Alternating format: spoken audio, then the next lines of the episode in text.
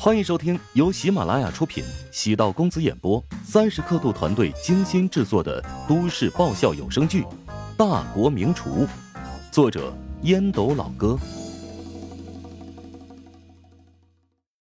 第三百八十五集。乔治站起身，朝楼上走去。谁有闲心管他？我还生气呢。乔治的脾气一点也不好，陶如霜也不是第一次领教。望着乔治消失的身影，陶如霜摇头嘀咕道：“我劝过你了，可别怪我。”他本来就是弥补一下愧疚的心情，巴不得两人永远都好不了呢。陶如雪返回房间，越想越生气。自己从何时起变得如此可怜？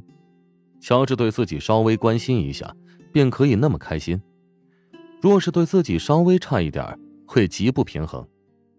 陶如雪知道乔治对待陶如霜，至少是家人之间的关怀，但她内心还是很难忍受。从小到大，陶如霜跟自己一直在争，但最终陶如雪永远获胜，因为陶南方更偏爱自己。有了心理优势，所以当乔治对陶如霜过分体贴，陶如雪的心情难免会失衡。深吸好几口气。陶如雪惊愕的发现，好像在吃醋，对象还是妹妹，愕然无语。何时变得这么不自信呢？而且还有点邪恶。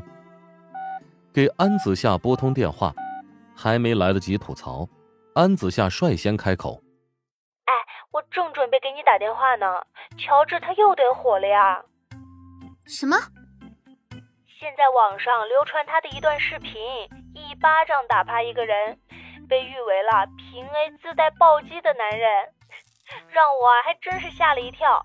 哎呀，我以前觉得他不是个男人，但是我以前看走眼了啊，原来这是个纯爷们儿呀！不知道你胡说八道什么呢？那家伙完全无语，没有礼貌，自以为是，还特别大男子主义。大男子主义其实也挺好的呀，有安全感嘛。安子夏一改以往对乔治的诋毁。主要乔治的那段视频戳中了他的死穴，那巴掌呼的好带劲儿啊！哎，喂喂我我，哎，怎么挂断电话了？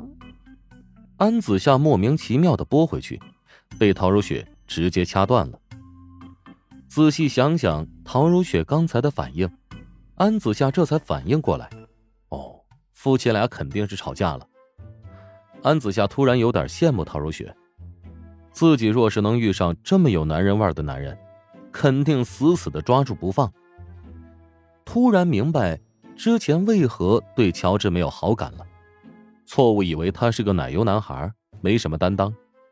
怒打黑牡丹及其团队的视频，改变了自己的看法，实在是太让人解气了。陶如雪抑郁了，全世界突然跟自己作对，她原本像是被众星环绕的女神。现在却被孤立了。无论是妹妹还是闺蜜，她们都觉得乔治挺好。陶如雪没想到，自己某一天会觉得孤独。不知从何时开始，乔治变成了大家眼中的人生赢家，有一个漂亮的老婆，一个知名的红颜知己，还有人人羡慕的事业。人生赢家，不是生来得之。而是靠着自己的智慧和努力，脚踏实地而拥有的。至于人生赢家，也有自己的苦恼，比如跟陶如雪陷入焦灼的感情，有时候甜蜜，有时候苦涩。洗个热水澡，乔治心情舒服了不少。房门被敲了两下，以为是陶如雪，走过去打开门，却是陶如霜。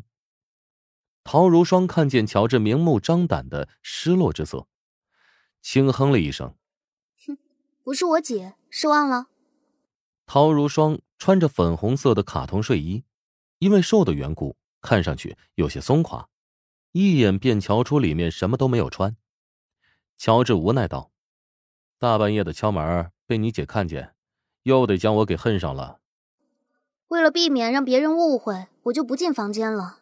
你有一段视频又火了。陶如霜将视频软件递给乔治，乔治皱眉：“按照道理，暴力行为不应该引起公愤吗？黑牡丹的粉丝大部分都是黑粉，专门找机会黑他。晚上那个视频被黑粉剪辑之后，原本打算是抹黑黑牡丹，结果反而成就了你。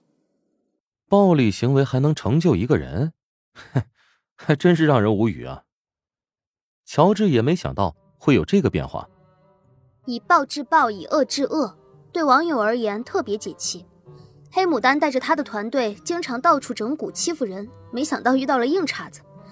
主要你揍他团队那几个人动作干净利落，一击毙命。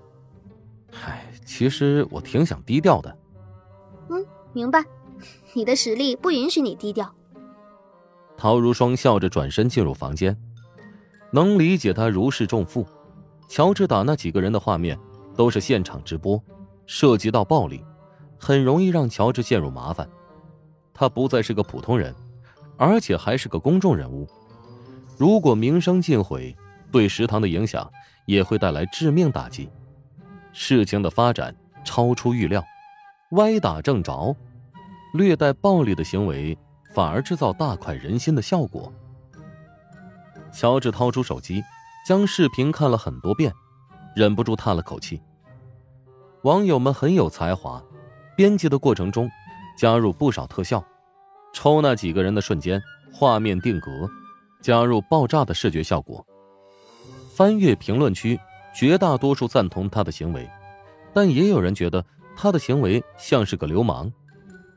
乔治很头疼，一直努力塑造自己亲切、礼貌、儒雅的谦谦君子形象，谁能想到多了个尴尬的标签：出轨、暴力、平 A 暴击哥。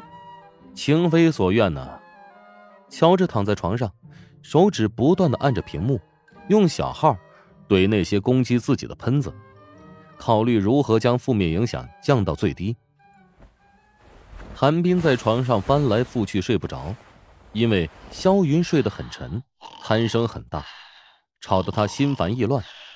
大学时代，睡在上铺的是一个打鼾特别响的胖子。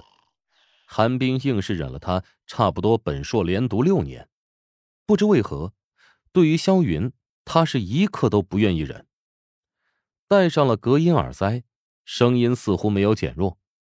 韩冰赶紧爬下床，走到主位，洗了一把脸，镜子里面的自己面色蜡黄憔悴。我怎么变成这个样子了？韩冰突然有点害怕，如此毫无节制的生活下去。